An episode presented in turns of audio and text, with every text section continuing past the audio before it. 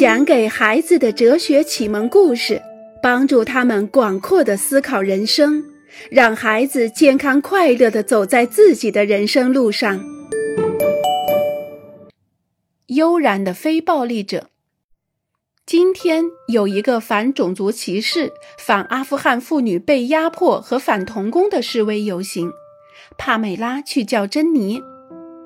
我不想去参加，在这样的游行中，总是有一些东西会遭到破坏，而我是反对暴力的，我是一个非暴力者。”珍妮说道。珍妮戴上她的游泳防水镜，自言自语地说：“今年她做了一个很英明的决定，在室内修建了另外一个游泳池。冬天能在自己家里游泳，实在美妙无比。”充当非暴力者是相当容易的。当我们不是种族歧视的受害人，不是一名被监禁的妇女，也没有一个儿子八岁就不得不去工厂工作时，在没有任何理由使我们生气愤怒的时候，声称自己是一个非暴力者实在是太容易了。珍妮有权利不去示威游行，这并不意味着她赞同不公正。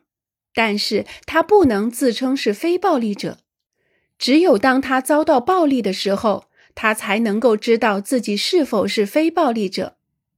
目前，珍妮是一个未遭受攻击者，而不是一个非暴力者。非暴力者是这样的人：一个在遭受不公正待遇或者暴力袭击时，决定不使用暴力作为反抗武器的人。一个决定放弃暴力，哪怕是继续成为不公正的受害者，哪怕他的生命因此受到威胁的人。所谓非暴力者，绝不是悠然散步于大自然中，注意不踩伤地上鲜花的人，也根本不是坐在扶手椅上暖暖和和的放松自己，然后针对电视机上出现的暴力画面大加批评的人。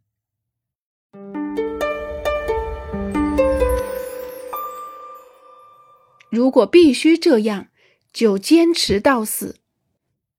他决定，与其让人们说他不信仰上帝，倒不如在竞技场上让狮子吃掉，就好像罗马人命令他做的一样。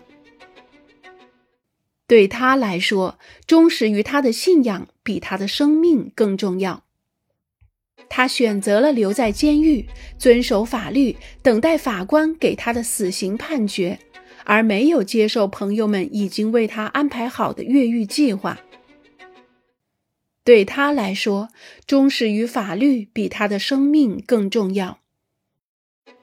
他认为最好让邻国的敌人侵占自己的国家，而不去抵抗，以避免血流成河。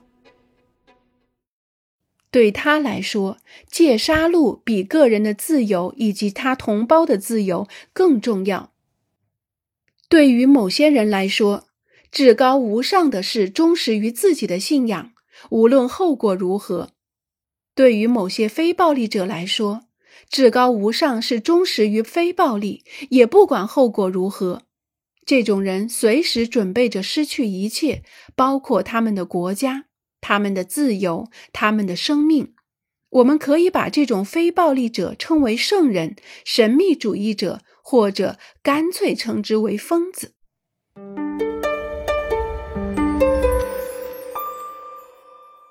过夜的巧克力面包，每天从学校出来，米海伊都要买一个巧克力面包，而且每天面包店老板娘总是给他前一天烤好的面包，这些面包都已经干了，并不好吃。最让米海伊气不过的是，老板娘总是把新鲜的面包卖给大人们。他提醒过老板娘，可是老板娘对他说：“如果不满意，就去别的店好了。”我要朝他的店里扔臭气弹，把他的顾客都熏出来，让他赚不到钱。如果他还这样继续的话，总有一天晚上，我要带上一群伙伴砸烂他的橱窗。米海伊这样想着。米海伊已经有了一个解决冲突的办法，那就是用暴力迫使老板娘转变态度，这是一场简单、迅速、容易实现的战斗。米海伊把事情告诉了罗宾，他也注意到了面包店老板娘的把戏。罗宾讲给马克思听，马克思告诉了阿尼莎和玛丽，他俩又告诉了维吉尼和让·巴蒂特，这两个人又把事情告诉了爱丽丝、奥雷利亚、昂托丹和克莱芒斯。他们所有的人都遭遇过同样的问题。他们认为老板娘小看他们，觉得他们微不足道。我们要组织一次抵制这个面包店的活动，罗宾建议。怎么抵制？就是我们再也不去他的面包店买东西了。可是咱们只有十一个人，老板娘完全可能无所谓。如果所有的小伙伴们都参与进来的话，我们就告诉他们再也不要去那里买任何巧克力面包了。老板娘一定会难过，她将不得不转变她的态度。罗宾不想使用暴力，他有另外的想法：利用精神力量，即以非暴力手段迫使老板娘转变态度。这是一场复杂、持久、困难的斗争。他们需要通过许多努力，而且他们还面临着种种麻烦：组织安排、放弃吃巧克力面包，或者走十分钟路去另一家面包店，还得花时间去说服其他的人。非暴力手段需要很多的想象力、很多的智慧、很多的耐心和恒心。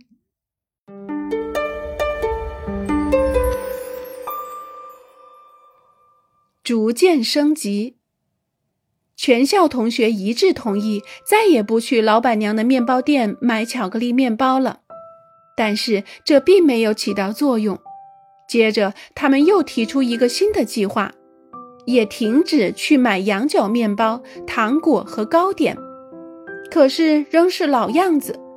于是，所有的孩子都回家请求他们的父母也不再去那里买面包。如果老板娘还是坚持自己的立场，那么孩子们就去告诉整个街区的人，说服所有的人换面包店。有必要的话，他们还将张贴告示。非暴力开始逐步升级了，最高一级就是我们要达到的目标。在这个故事里，就是要争取优质的服务。为了实现这个目标，必须勇于攀登。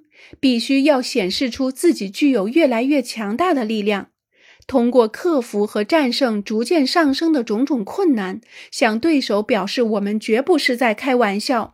没有任何人仅仅是为了一时的任性而如此努力。